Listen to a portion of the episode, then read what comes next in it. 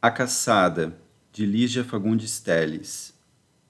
A loja de antiguidades tinha o cheiro de uma arca de sacristia, com seus panos embolorados e livros comidos de traça. Com as pontas dos dedos, o homem tocou numa pilha de quadros. Uma mariposa levantou voo e foi chocar-se contra uma imagem de mãos decepadas. Bonita imagem, disse. A velha tirou um grampo do coque e limpou a unha do polegar. Tornou a enfiar o grampo no cabelo. É um São Francisco. Ele então se voltou lentamente para a tapeçaria que tomava toda a parede no fundo da loja. Aproximou-se mais. A velha aproximou-se também. Já vi que o senhor se interessa mesmo por isso. Pena que esteja nesse estado. O homem estendeu a mão até a tapeçaria, mas não chegou a tocá-la. Parece que hoje está mais nítida. Nítida? repetiu a velha, pondo os óculos. Deslizou a mão pela superfície poída. Nítida como? As cores estão mais vivas. A senhora passou alguma coisa nela? A velha encarou-o e baixou o olhar para a imagem de mãos decepadas. O homem estava tão pálido e perplexo quanto a imagem. Não passei nada. Por que o senhor pergunta? Notei uma diferença. Não, não passei nada. Essa tapeçaria não aguenta a mais leve escova, o senhor não vê? Acho que é a poeira que está sustentando o tecido acrescentou, tirando novamente o grampo da cabeça. Rodou entre os dedos com ar pensativo. Teve um muxoxo. Foi um desconhecido que trouxe. Precisava muito de dinheiro. Eu disse que o pano estava por demais estragado, que era difícil encontrar um comprador, mas ele insistiu tanto. Preguei aí na parede e aí ficou. Mas já faz anos isso, e o tal moço nunca mais me apareceu. Extraordinário. A velha não sabia agora se o homem se referia à tapeçaria ou ao caso que acabara de lhe contar. Encolheu os ombros. Voltou a limpar as unhas com o grampo. Eu poderia vendê-la, mas quero ser franca. Acho que não vale mesmo a pena. Na hora que se despregar, é capaz de cair em pedaços. O homem acendeu um cigarro. Sua mão tremia. Em que tempo, meu Deus, em que tempo teria assistido essa mesma cena? E onde? Era uma caçada no primeiro plano estava o caçador, de arco retesado, apontando para uma touceira espessa. Num plano mais profundo, o segundo caçador espreitava por entre as árvores do bosque, mas era apenas uma vaga silhueta cujo rosto se reduzira a um esmaecido contorno. Poderoso, absoluto era o primeiro caçador, a barba violenta como um bolo de serpentes, os músculos tensos, à espera de que a caça levantasse para desferir-lhe a seta. O homem respirava com esforço. Vagou o olhar pela tapeçaria, que tinha a cor esverdeada de um céu de tempestade. Envenenando o tom verde musgo do tecido, destacavam-se manchas de um negro violáceo, que pareciam escorrer da folhagem, deslizar pelas botas do caçador e espalhar-se no chão como um líquido maligno. A touceira na qual a caça estava escondida também tinha as mesmas manchas, que tanto podiam fazer parte do desenho como ser simples efeito do tempo devorando o pano. Parece que hoje tudo está mais próximo, disse o homem em voz baixa. É como se. Mas não está diferente? A velha firmou mais o olhar, tirou os óculos e voltou a pô-los. Não vejo diferença nenhuma. Ontem não se podia ver se ele tinha ou não disparado a seta. Que seta? O senhor está vendo alguma seta? Aquele pontinho ali no arco. A velha suspirou. Mas esse não é o buraco de uma traça? Olha aí, a parede já está aparecendo. Essas traças dão cabo de tudo. Lamentou, disfarçando um bocejo. Afastou-se sem ruído com suas chinelas de lã, esboçou um gesto distraído. Fique aí à vontade, vou fazer um chá. O homem deixou cair o cigarro, amassou-o devagarinho na sola do sapato, apertou os maxilares numa contração dolorosa. Conhecia esse bosque, esse caçador, esse céu. Conhecia tudo tão bem, mas tão bem. Quase sentia nas narinas o perfume dos eucaliptos, quase sentia morder-lhe a pele o frio úmido da madrugada. Ah, essa madrugada! Quando?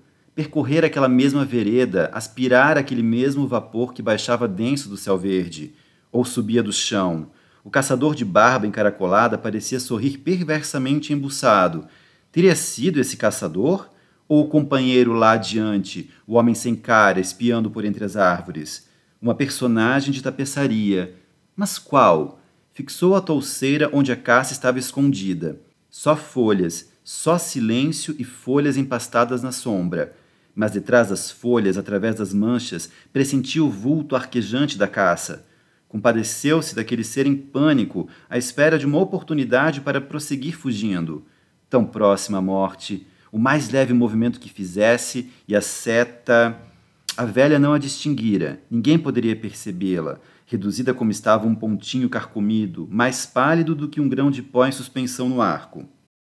Enxugando o suor das mãos, o homem recuou alguns passos. Vinha-lhe agora uma certa paz, agora que sabia ter feito parte da caçada. Mas essa era uma paz sem vida, impregnada dos mesmos coágulos traiçoeiros da folhagem. Cerrou os olhos. E se tivesse sido o pintor que fez o quadro? Quase todas as antigas tapeçarias eram reproduções de quadros, pois não eram? Pintar o quadro original e por isso podia reproduzir de olhos fechados toda a cena nas suas minúcias, o contorno das árvores, o céu sombrio, o caçador de barba esgrovinhada, só músculos e nervos apontando para a touceira. Mas se detesto caçadas, por que tenho que estar aí dentro? Apertou o lenço contra a boca. A náusea. Ah, se pudesse explicar toda essa familiaridade medonha, se pudesse ao menos. E se fosse um simples espectador casual, desses que olham e passam? Não era uma hipótese? Podia ainda ter visto o quadro no original, a caçada não passava de uma ficção. Antes do aproveitamento da tapeçaria, murmurou, enxugando os vãos dos dedos no lenço. Atirou a cabeça para trás, como se o puxassem pelos cabelos. Não, não ficara do lado de fora, mas lá dentro, encravado no cenário. E porque tudo parecia mais nítido do que na véspera? Porque as cores estavam mais fortes, apesar da penumbra? Porque o fascínio que se desprendia da paisagem vinha agora assim vigoroso, rejuvenescido? Saiu de cabeça baixa, as mãos cerradas no fundo dos bolsos. Parou meio ofegante na esquina. Sentiu o corpo moído, as pálpebras pesadas. E se fosse dormir? Mas sabia que não poderia dormir. Desde já sentia a insônia segui-lo na mesma marcação da sua sombra. Levantou a gola do paletó. Era real esse frio? Ou a lembrança do frio da tapeçaria? Que loucura! E não estou louco, concluiu num sorriso desamparado. Seria uma solução fácil, mas não estou louco. Vagou pelas ruas, entrou num cinema, saiu em seguida e, quando deu acordo de si, estava diante da loja de antiguidades, o nariz achatado na vitrina, tentando vislumbrar a tapeçaria lá no fundo. Quando chegou em casa, atirou-se de bruços na cama e ficou de olhos escancarados, fundidos na escuridão. A voz tremida da velha parecia vir de dentro dos travesseiros, uma voz sem corpo, metida em chinelas de lã, que seta? Não estou vendo nenhuma seta. Misturando-se a voz, veio vindo o murmurejo das traças em meio de risadinhas. O algodão abafava as risadas que se entrelaçaram numa rede esverdinhada, compacta, apertando-se num tecido com manchas que escorreram até o limite da tarja. Viu-se enredado nos fios e quis fugir, mas a tarja o aprisionou nos seus braços. No fundo, lá no fundo do fosso, podia distinguir as serpentes enleadas num nó verde negro apalpou o queixo. Sou o caçador? Mas em vez da barba, encontrou a viscosidade do sangue. Acordou com o próprio grito, que se estendeu dentro da madrugada. Enxugou o rosto molhado de suor. Ah, aquele calor e aquele frio! Enrolou-se nos lençóis. E se fosse o artesão que trabalhou na tapeçaria? Podia revê-la tão nítida, tão próxima, que se estendesse a mão, despertaria a folhagem. Fechou os punhos. Haveria de destruí-la, não era verdade que além daquele trapo detestável havia alguma coisa a mais. Tudo não passava de um retângulo de pano sustentado pela poeira. Bastava soprá-la, soprá-la. Encontrou a velha na porta da loja. Sorriu irônica. Hoje o senhor madrugou. A senhora deve estar estranhando, mas. Já não estranho mais nada, moço. Pode entrar, pode entrar. O senhor já conhece o caminho. Conheço o caminho, repetiu, seguindo lívido por entre os móveis. Parou, dilatou as narinas. E aquele cheiro de folhagem e terra? De onde vinha aquele cheiro? E por que a loja foi ficando embaçada lá longe? Imensa, real, só a tapeçaria se alastrar sorrateiramente pelo chão, pelo teto, engolindo tudo com suas manchas esverdinhadas. Quis retroceder, agarrou-se a um armário, cambaleou resistindo ainda e estendeu os braços até a coluna. Seus dedos afundaram por entre galhos e resvalaram pelo tronco de uma árvore.